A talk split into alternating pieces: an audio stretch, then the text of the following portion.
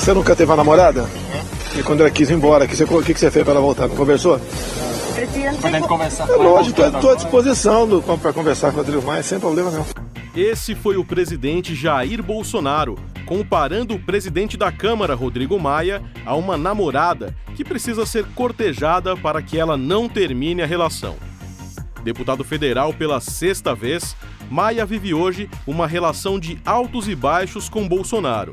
Às vezes é chamado de principal apoiador do governo e, em outros momentos, de grande adversário do Planalto. Mas você sabe quem é Rodrigo Maia?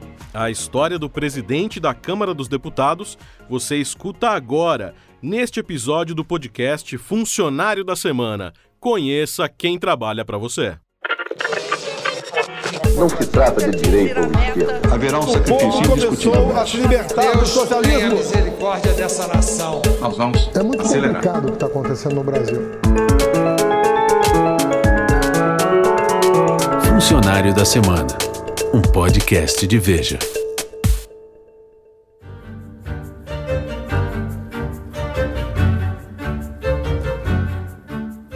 Rodrigo Felinto Ibarra Epitácio Maia nasceu em Santiago, no Chile, em 1970.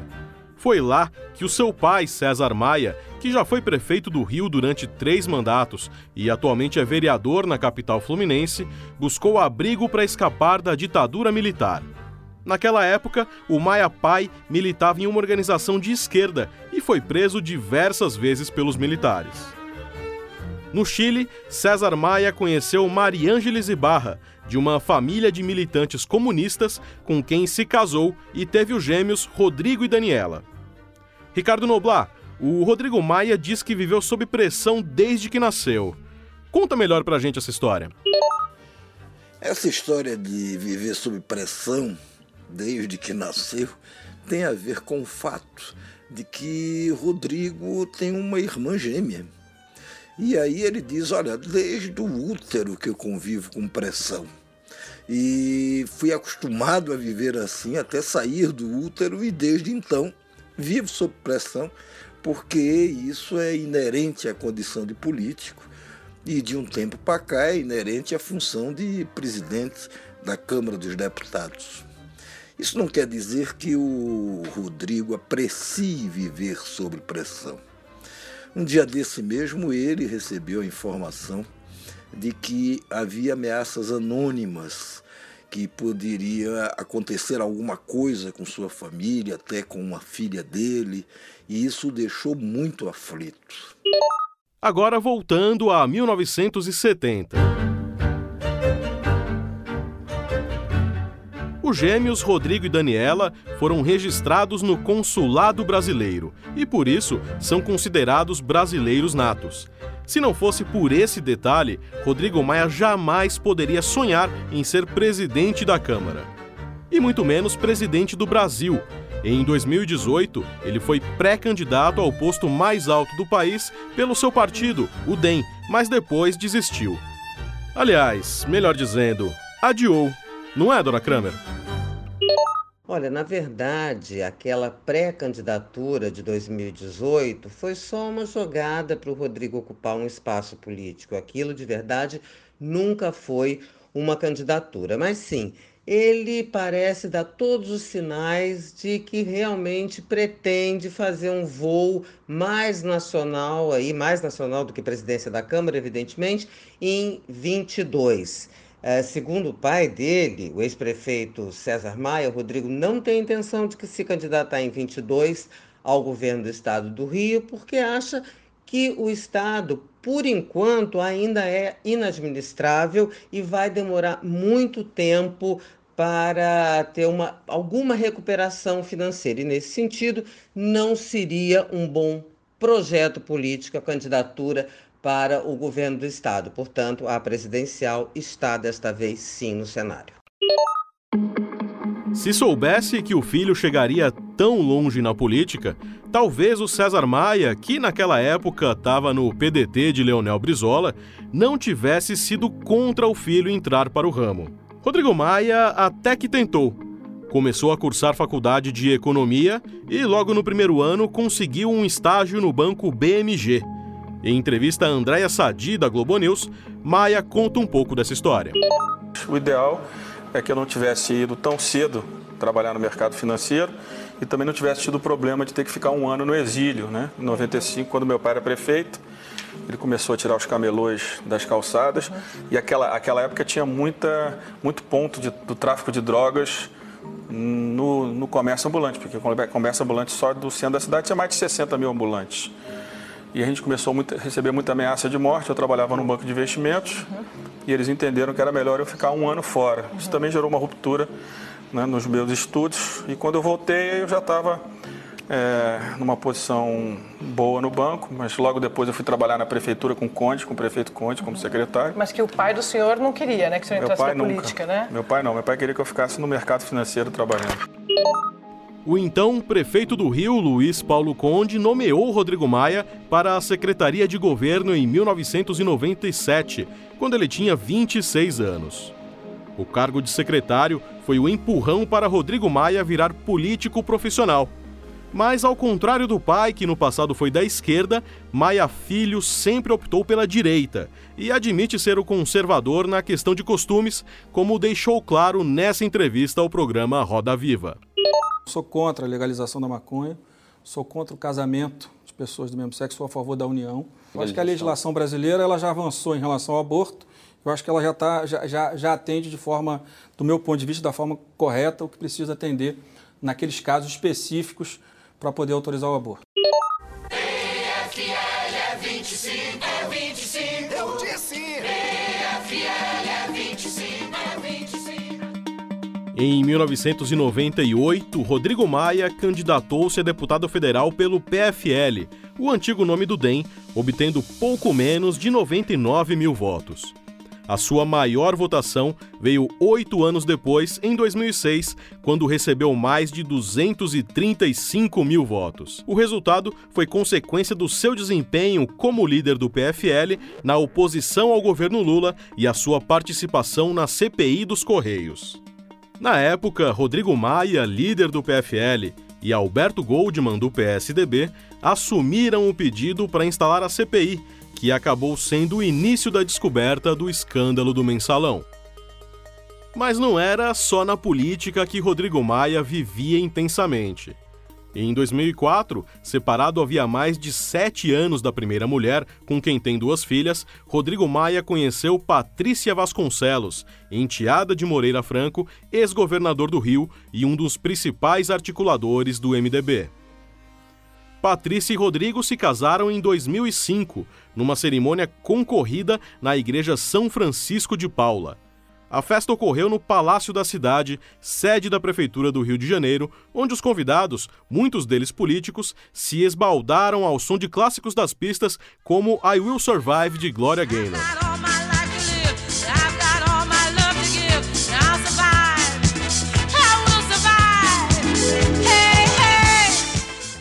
A música que diz Eu Vou Sobreviver pareceu um prenúncio do que estava por vir. Se o saldo das eleições de 2006 foi favorável a Rodrigo Maia, o mesmo não pode se falar do seu partido, o PFL, que elegeu apenas 65 deputados federais naquele ano, 19 a menos do que na legislatura anterior. Para tentar dar fôlego novo à legenda, o PFL adotou um novo nome, Democratas, ou simplesmente DEM. O jovem Rodrigo Maia, então com 36 anos, foi eleito presidente do partido. Mas a repaginada do DEM não deu lá muito resultado. Em 2010, Rodrigo Maia conquistou quase um terço dos votos que havia recebido em 2006.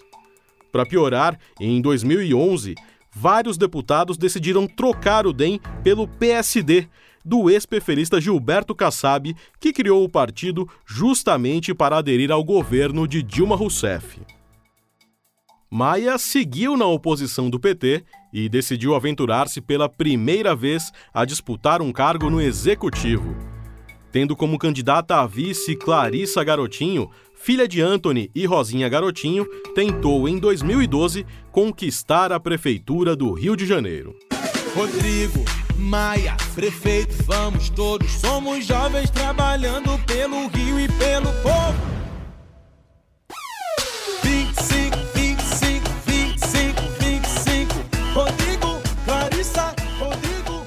Para fazer a campanha, Rodrigo Maia teve de enfrentar uma de suas principais características: a timidez. Quem conta essa história é o editor Fernando Molica, da sucursal do Rio de Janeiro.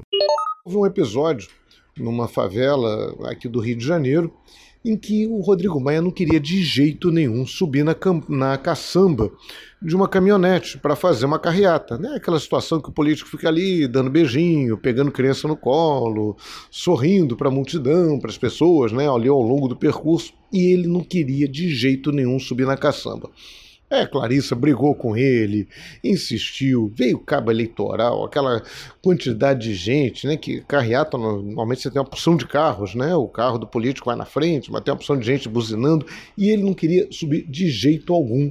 Foi preciso muita insistência, foi preciso muita falação para que ele topasse subir ali na caçamba e dar os beijinhos ali, acenar para as pessoas.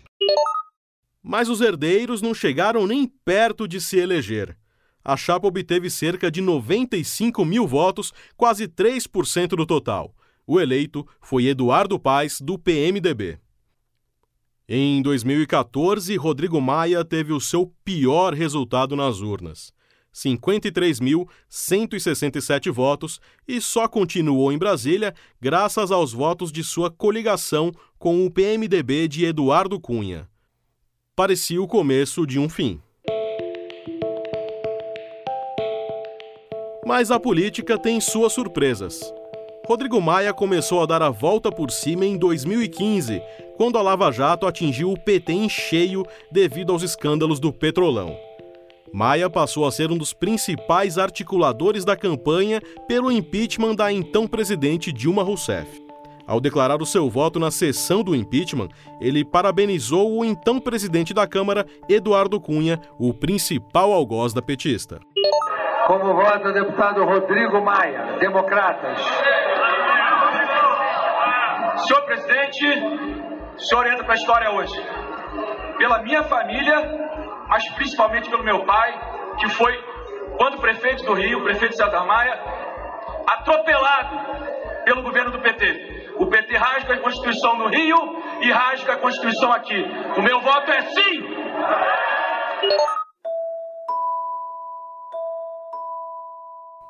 Mas aí foi a vez de Eduardo Cunha entrar no radar da Lava Jato.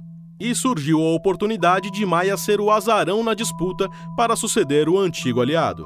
Eu não era nem presidente de partido, nem líder partidário. Todos os últimos presidentes da Câmara passaram ou pela liderança dos seus partidos, ou eram vice-presidentes, como o caso do, do Marco Maia, foi candidato à reeleição na cadeira. Eu não era nada, eu era um deputado do médio clero, como outro qualquer. Eu construí uma candidatura e base daquilo, da base da minha história, daquilo que eu sempre fiz, votar contra o governo do PT. E Dora Kramer, a eleição de Rodrigo Maia para a presidência da Câmara foi uma surpresa? Bem, a eleição do, da, do Rodrigo Maia à presidência da Câmara, a eleição propriamente dita não foi uma surpresa, porque quando chegou na época dele ser dessa escolha, essa articulação já estava muito claro que ele era favorito. A, a, surpresa foi anteriormente, quando começou a ser aventada essa possibilidade dele ser presidente da Câmara, dele ser candidato viável a presidente da Câmara, a surpresa foi essa candidatura assumir uma materialidade, ela ser realmente viável, porque até então o Rodrigo Maia não era um, um, parlamentar de destaque no parlamento, não era um parlamentar conhecido pela sua habilidade política, ao contrário, uma pessoa impulsiva, uma pessoa dada a atritos e uh, que não, nunca foi um conciliador. E Dora, qual é a influência de César Maia sobre o filho?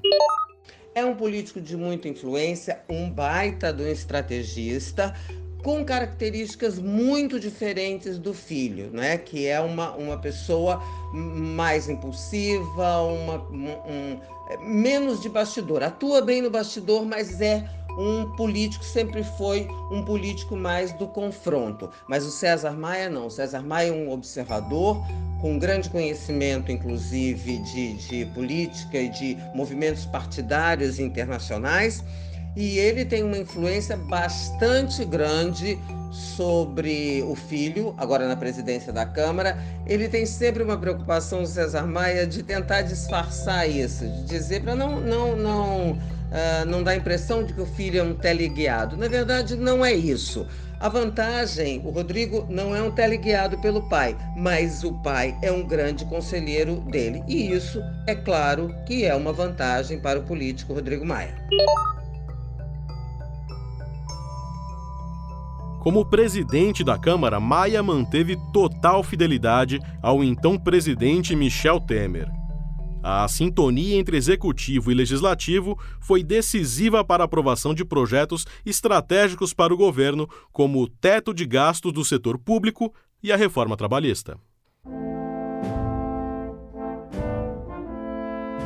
Maia se manteve fiel a Temer mesmo quando começaram a chover pedidos de impeachment contra o presidente, devido aos famosos áudios vazados de conversas com o empresário Joesley Batista, dono da JBS.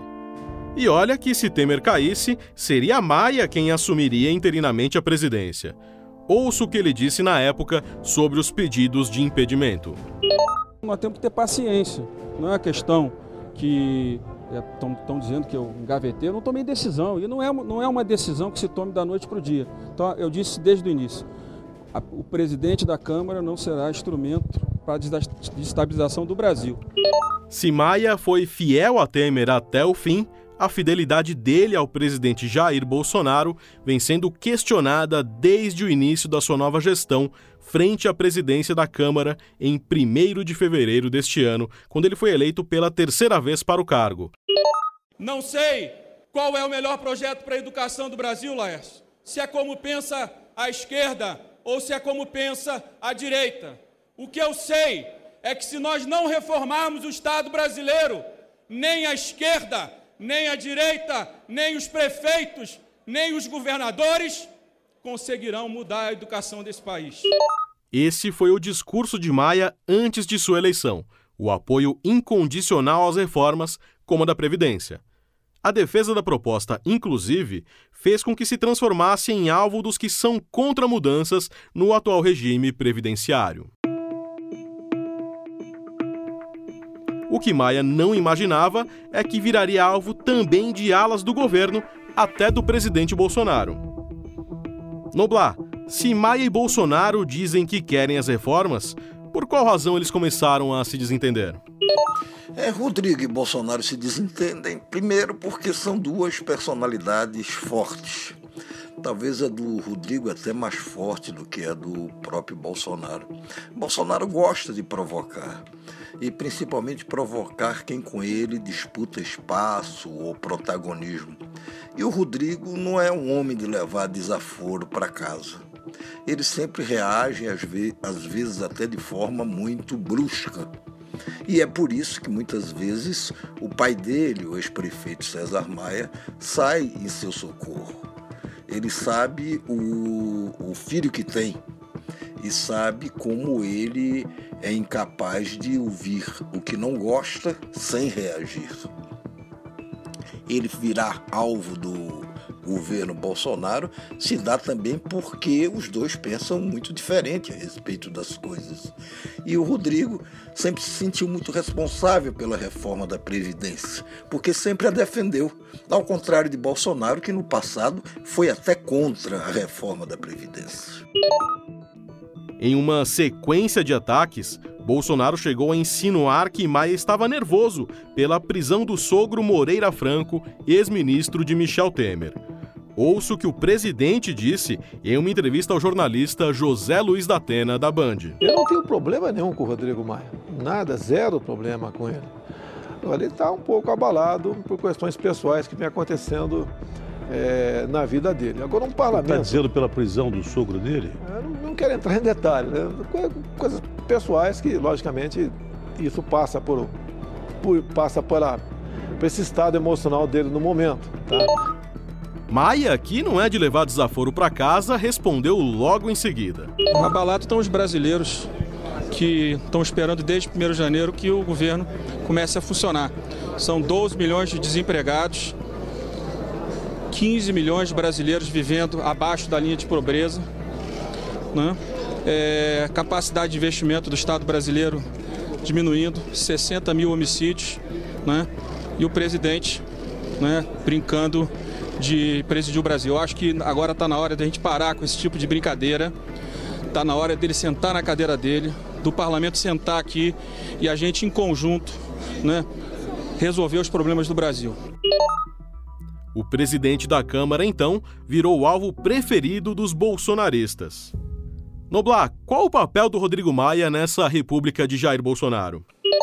Rodrigo tem pelo menos dois papéis nesta república e neste momento. O primeiro papel é impor limites ao Bolsonaro. Se depender do Bolsonaro, ele atropela o Congresso, ele faz o que quer e ele passa por cima de todas as dificuldades. E o Rodrigo está lá para, para pôr um freio nessas tentativas do Bolsonaro de atropelar tudo e de ir em frente. Esse é o primeiro papel do Rodrigo. Mas fazer isso sem romper, sem quebrar a estabilidade, sem conspirar contra ela. O segundo papel do Rodrigo é o de tentar é, dar uma dimensão maior ao Congresso e, e, e, levar para o Congresso, de alguma forma, a responsabilidade de impor uma agenda, uma agenda ao próprio governo, uma agenda que o próprio governo não tem. O governo fica tirando em várias direções, mas ele não tem um projeto para o país. Nesse vácuo é que o Rodrigo tenta ocupar através da sua condição de presidente da Câmara. Rodrigo Maia é presidente da Câmara dos Deputados. Admissão: 1 de fevereiro de 2019. Salário líquido: R$ 22.811,35. Funcionário da Semana, um podcast de Veja. Locução: Tomás Molina. Roteiro: Denise Chiarato e Leandro Nomura. Edição: Edgar Maciel. Direção-geral: Daniel Bergamasco. Realização: Estúdio Abril.